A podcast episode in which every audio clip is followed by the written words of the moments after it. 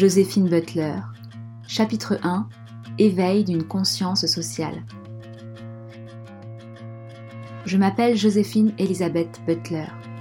Je suis née le 13 avril 1828 à Millfield, dans le Northumberland, au nord de l'Angleterre. Je suis la septième d'une famille de dix enfants. Mon père, John Gray, est propriétaire terrien et expert en agriculture. Ma mère Anna gère le foyer. Les Gray font partie de la grande famille Whig, les libéraux progressistes plutôt catholiques, adversaires des Tories, les conservateurs protestants. Mon grand cousin, Lord Charles Grey, est leader du Parti libéral et devient Premier ministre du Royaume-Uni en 1830. Durant son mandat, il fait voter la Reform Act de 1832, rédigée avec mon père. Cette loi du Parlement du Royaume-Uni introduit des changements majeurs dans le système électoral de l'Angleterre et du Pays de Galles. Elle donne le droit de vote aux petits propriétaires terriens, aux fermiers, aux commerçants, aux propriétaires de maisons et à certains locataires. Mais elle interdit toujours aux femmes de voter en définissant l'électeur comme une personne de sexe masculin. Mon père est un grand défenseur du mouvement anti-esclavage. En 1833, la loi pour l'abolition de l'esclavage au sein de l'Empire britannique est votée. Mon père, choqué de la première version du texte de loi, qui propose de réparer les pertes des propriétaires d'esclaves mais pas celles des anciens esclaves, se voyant obligés de payer pour obtenir la liberté de leurs enfants, écrit une lettre à son cousin pour lui exprimer son désaccord. Le texte est ainsi modifié. Cette année-là, j'ai 5 ans. Mon père est nommé gérant des terres près du village de Cobridge, dans le Northumberland. Toute la famille déménage. Petite, je ne vais pas à l'école, mais l'école vient à la maison. En outre, mon père m'encourage à me forger un esprit critique en me familiarisant avec les causes qu'il défend. Très jeune, j'ai donc une forte conscience sociale et une profonde foi religieuse. Je termine mes études à l'école privée Newcastle upon Tyne, la ville la plus froide d'Angleterre, où je reste pendant deux ans.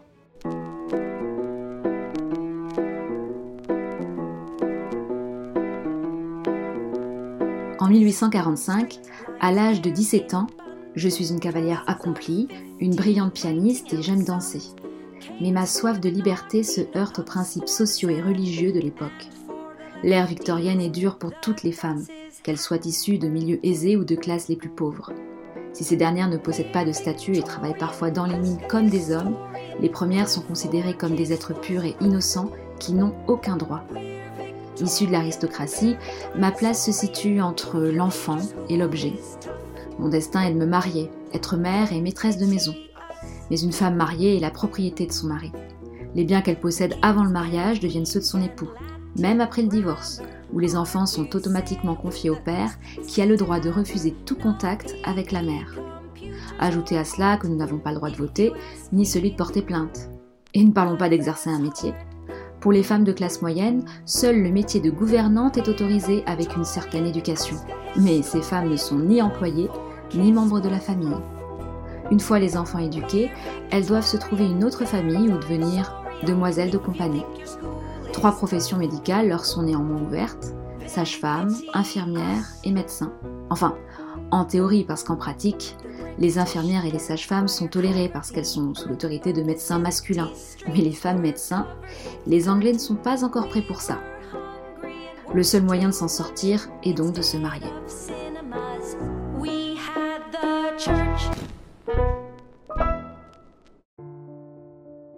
En plein questionnement sur mon avenir de femme, je fais une crise religieuse. C'est qu'un jour, je découvre lors d'une balade à cheval le corps d'un suicidé. Choqué, je fais part de mon immense peine à la communauté. Mais tous les bons catholiques me disent que le suicide est un péché et que cet homme ne rentrera pas au paradis, car seul Dieu a le pouvoir de vie et de mort sur les hommes. Alors c'est comme ça. Dieu n'aura même pas une once de pitié pour un pauvre homme blessé par la vie, fatigué de vivre? Je commence à me lasser d'aller à la messe le dimanche. J'ai de plus en plus de mal à croire en la prêche du prêtre en haut de sa chair. C'est un honnête homme, mais il se contente d'énoncer la parole des évangiles sans aucune remise en question, car elle est sacrée. Ses mots ne parviennent plus à me toucher. Près de la maison, il y a des bois étendus et sans chemin. Le poids des inégalités, des injustices et des cruautés du monde sur mon âme est tel que j'ai pour habitude de m'enfuir dans ces bois lointains où personne ne me suit, et m'agenouillant sur le sol des heures durant, je hurle à Dieu de venir nous libérer. Cette même année, l'Irlande sombre dans une grande famine. Cette catastrophe est en grande partie le résultat de 50 années d'interactions désastreuses entre la politique économique impériale britannique, des méthodes agricoles inappropriées et l'apparition sur l'île du mildiou, un champignon qui anéantit presque intégralement les cultures locales de pommes de terre, constituant la nourriture de base de la paysannerie irlandaise. L'île n'en est pas à sa première famine. Mais contrairement à ce qui s'est passé pendant celle de 1780, les ports irlandais restent ouverts sous la pression des négociants protestants et l'île doit continuer d'exporter de la nourriture comme le bœuf ou le beurre. Alors que des familles entières meurent de faim, des convois de nourriture appartenant aux landlords, propriétaires anglais, sont escortés par l'armée et partent vers l'Angleterre. L'armée britannique, qui possède les plus grandes réserves alimentaires d'Europe, refuse de partager ses rations. Certains propriétaires expulsent même leurs paysans. En plus de la famine, l'anéantissement de la récolte de pommes de terre entraîne des épidémies telles que les institutions de secours gouvernementales ou privées se révèlent incapables d'y faire face. La famine va durer 7 ans. Le nombre total de victimes est estimé à 1 million. Ajoutez à cela près de 2 millions de réfugiés, essentiellement à destination des États-Unis, de l'Angleterre, du Canada et de l'Australie le nombre de victimes aurait pu être sensiblement moins élevé si les responsables politiques britanniques avaient choisi d'intervenir. Mais Westminster opte pour la théorie du laisser-faire. L'État ne doit pas se substituer au marché. Ainsi, par négligence, indifférence, insensibilité, cynisme et mépris des pauvres clairement affichés, les élus restent globalement passifs. Et les personnes se prononçant en faveur d'une aide à l'Irlande rencontre l'hostilité d'une partie de l'opinion publique anglaise et des partisans d'un libéralisme économique sans entrave.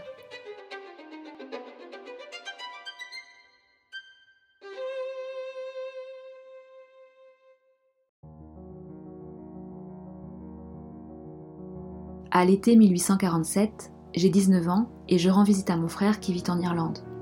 Un matin, je suis réveillée par un bruit étrange, semblable au croassement ou au bavardage d'oiseaux. Certaines des voix sont éraillées et presque éteintes par la faiblesse que cause la famine. En regardant dehors par ma fenêtre, je vois le jardin et les champs devant la maison, noircis par une foule d'hommes, de femmes et d'enfants, accroupis en haillons. Leurs membres squelettiques découverts, transparaissant de toutes parts de leurs misérables vêtements et vociférant comme si leur voix faible s'élevait pour quémander la nourriture. Lorsque je traverse à pied routes et villages, L'odeur morbide et étrange de la famine imprègne l'air, signe que la mort approche, même de ceux qui font durer péniblement leur misérable existence. Je ne peux pas oublier l'occasionnel cri strident que quelques pauvres créatures laissent échapper, en soupirant, lançant sa dernière plainte désespérée au paradis avant de s'écrouler comme un chiffon sur le bord du chemin. C'est la première fois que je suis en contact direct avec la souffrance galopante des pauvres et cette expérience me frappe profondément. Pourquoi Dieu s'en prend-il toujours aux plus démunis? Pourquoi il ne punit pas les coupables? Car si le Tout-Puissant a en effet envoyé le mildiou, ce sont bien les Anglais qui ont créé la famine. À mon retour, je me fais la promesse de consacrer ma vie à la défense des faibles d'une manière absolue, bien plus affirmée et résolue que la charité chrétienne de mon milieu.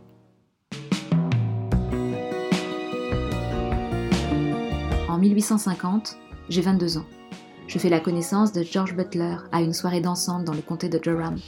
Il a 9 ans de plus que moi et enseigne au collège d'Exeter, à Oxford. Nous partageons les mêmes valeurs sociales, le même amour pour la culture italienne et la même approche évangélique de la chrétienté. Il a en plus une vision moderne du mariage, des droits des femmes et comme ma famille, c'est un réformiste libéral. Nous nous fiançons en 1851 et un an plus tard, nous nous marions. J'ai 24 ans. Nous déménageons ensuite à Oxford, où je donne naissance à notre premier fils, George Gray Butler, et deux ans plus tard, Arthur Stanley vient agrandir la famille. Je me plais moyennement à Oxford. C'est une communauté fermée et un temple de misogynie. Je suis souvent la seule femme à assister aux manifestations du collège d'Exeter. J'écoute pleine de colère les discours moralistes des futures élites, leur façon d'approuver si naturellement les différences de traitement entre les hommes et les femmes, je ne participe pas au débat, mais je consigne toute ma rage dans des manifestes pour le moment personnel.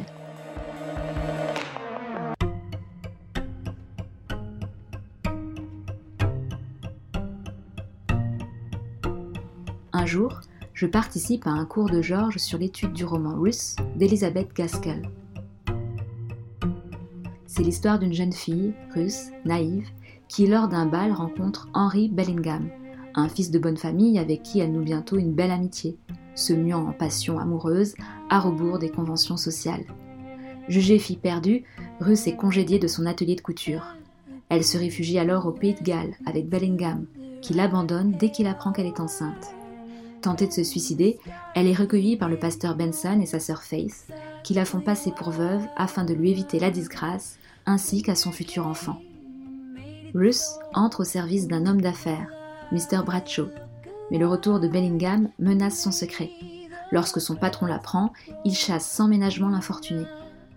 Devenue infirmière, Ruth se donne corps et âme à son nouveau métier. Et la voici enfin aimée, sinon admirée de tous.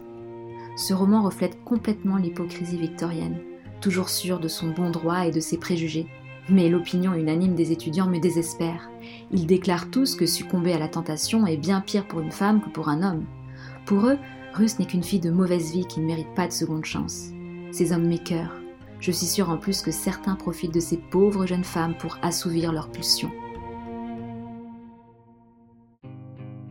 Supportant de moins en moins le cénacle universitaire, je décide de me consacrer à des initiatives sociales concrètes. Avec Georges, nous commençons à aider les prostituées d'Oxford en invitant certaines, malades, à vivre dans notre maison. Un jour, je me rends à la prison de Newgate, près de Londres, où je rencontre une jeune femme dont l'histoire m'émeut. Séduite par un professeur d'université qui l'a plus tard abandonnée, elle a tué son bébé en désespoir de cause. Après avoir contacté le directeur de la prison, Georges obtient sa liberté et nous accueillons chez nous la jeune femme. En 1856, j'ai 28 ans et ma santé se détériore à cause du climat humide d'Oxford. Mon médecin m'avertit que rester dans la ville serait fatal pour mes poumons. Alors George achète une maison à Clifton, près de Bristol, où nous nous installons aussitôt. En 1857, notre troisième fils, Charles Augustine Vaughan, naît. Cette même année, George accepte le poste de vice-principal du collège de Cheltenham, plus au nord de Bristol, et nous déménageons à nouveau. Malgré tout ce remue-ménage, je continue à aider les femmes dans le besoin.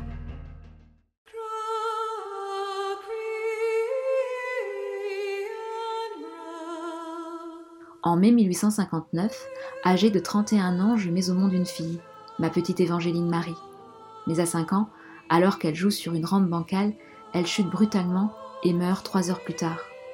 Je suis dévastée par la douleur. Je ne dors plus, je ne mange plus, je ne parle plus. Quelques mois plus tard, en octobre 1864, mon deuxième fils, Stanley, contracte la diphtérie. Après des semaines de souffrance, il vint la maladie. Stanley et moi sommes par la suite envoyés en convalescence à Naples, où vit l'une de mes sœurs. Mais le navire qui nous emmène vers les côtes italiennes se retrouve en pleine tempête, et je manque de mourir, épuisé par des mois de profonde dépression. En janvier 1866, George est nommé directeur du Liverpool College of Art, un collège pour garçons où mes fils sont inscrits. Nous nous installons dans le quartier de Dingle,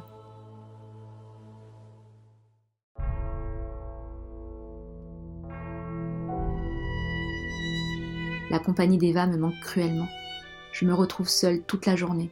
Je suis si déprimée que je ne peux me concentrer sur rien. Mon cœur souffre nuit et jour, et le seul réconfort que je pourrais avoir semble être de trouver d'autres cœurs qui souffrent nuit et jour pour une meilleure raison que la mienne.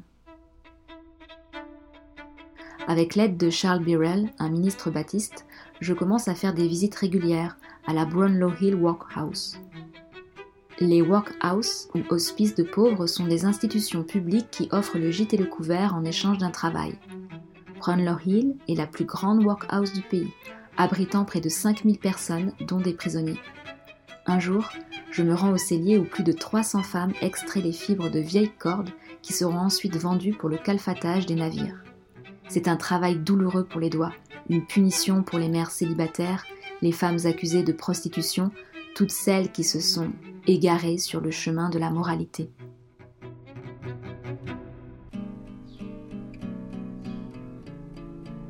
Parmi les travailleuses, il y a des femmes de la prison centrale attendant leur procès pour le meurtre de l'infirmière en chef.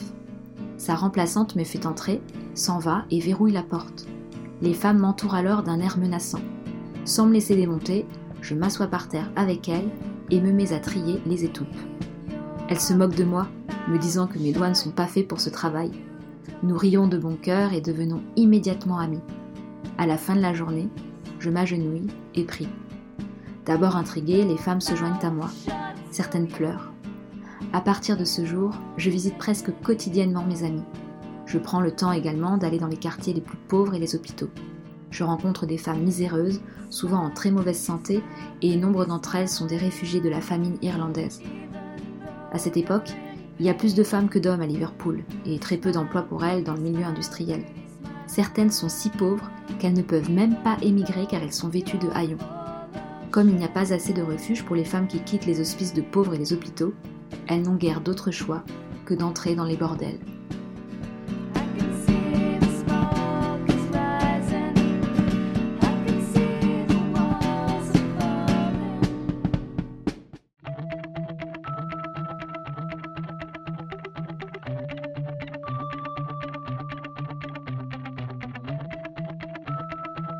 Cher monsieur Harrison, je prends la liberté de vous envoyer cet argumentaire. Je ne vous demande pas d'accepter le raisonnement, mais simplement de vous saisir des faits, de les vérifier et à partir de là de bâtir votre propre raisonnement. Je suis navré qu'un homme tel que vous se satisfasse de son ignorance concernant la situation des classes moyennes et l'opinion de l'ensemble des femmes, qui représentent la moitié de la population.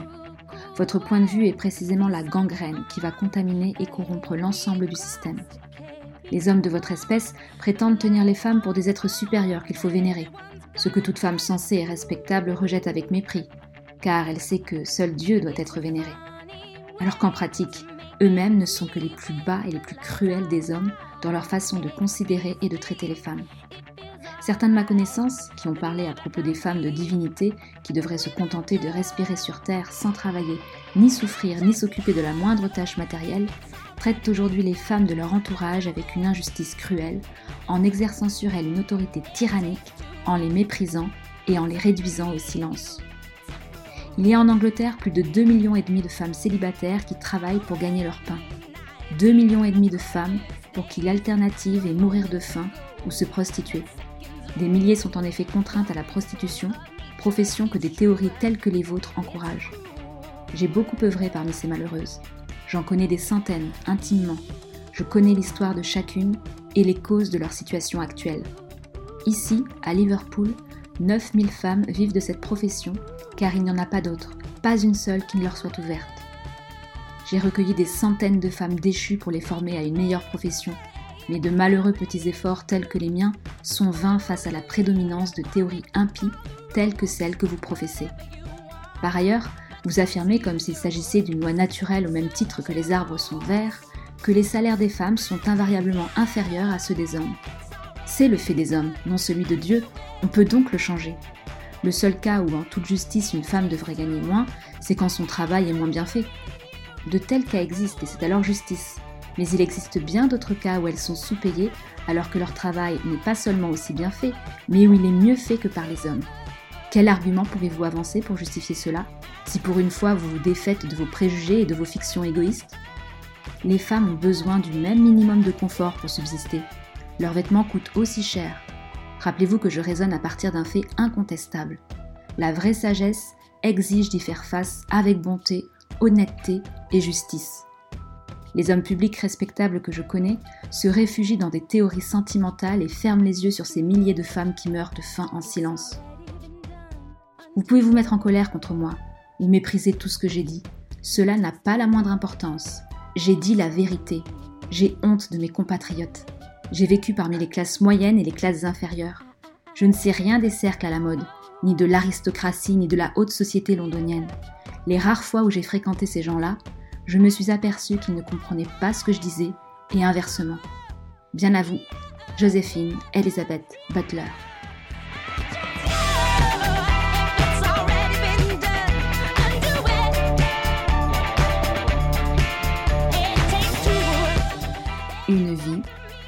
Joséphine Butler, éveil d'une conscience sociale, fin du chapitre 1.